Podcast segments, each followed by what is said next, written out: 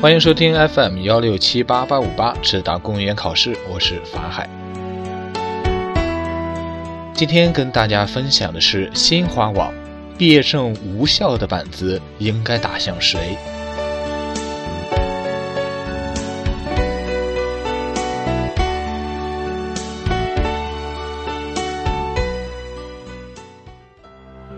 连日来，陕西省宝鸡市卧龙寺中学五十二名二零一六届高三毕业生的遭遇引起了公众关注。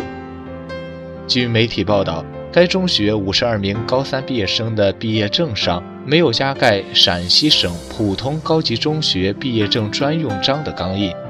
而毕业证的封底上明确标注无陕西省普通高级中学毕业证专用章钢印的为无效证件。经过进一步确认，教育系统中也没有他们的高中电子学籍。毕业证无效，给有的毕业生带来了不小的麻烦。如某毕业生所说：“如果考上大学的还好，有没有高中毕业证都不至于有太大的影响。但对于一些打算当兵、出国、就业的学生来说，一张无效的高中毕业证将在日后为他们带来难以逾越的障碍。”由此可见，领取无效毕业证的毕业生们是这件事的受害者，有关方面必须给他们一个交代。我们注意到，宝鸡市金台区教育主管部门工作人员此前透露，早在2013年，宝鸡市教育局曾就违规招生通报批评卧龙寺中学，而且多次命令他们将学生清退。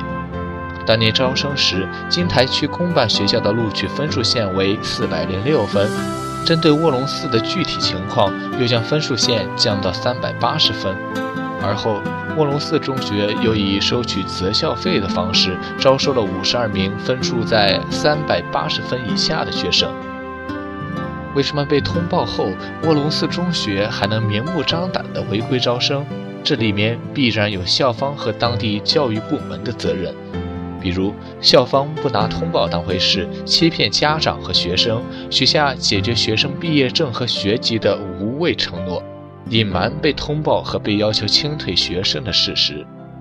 当地教育部门没有让通报批评发挥应有效力，监督管理失范，查处不力，以至于没有规避违规现象的发生。为什么通报批评沦为摆设？金台区教育局某工作人员表示，二零一三年十一月，我们就已经要求学校清退。当时学校就说，有些家长要求在学校上学，清退不下去，所以还有一部分。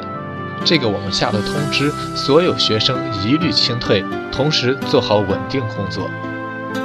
而卧龙寺中学的学生却说，在校三年来，学校根本没有跟他们提过这件事。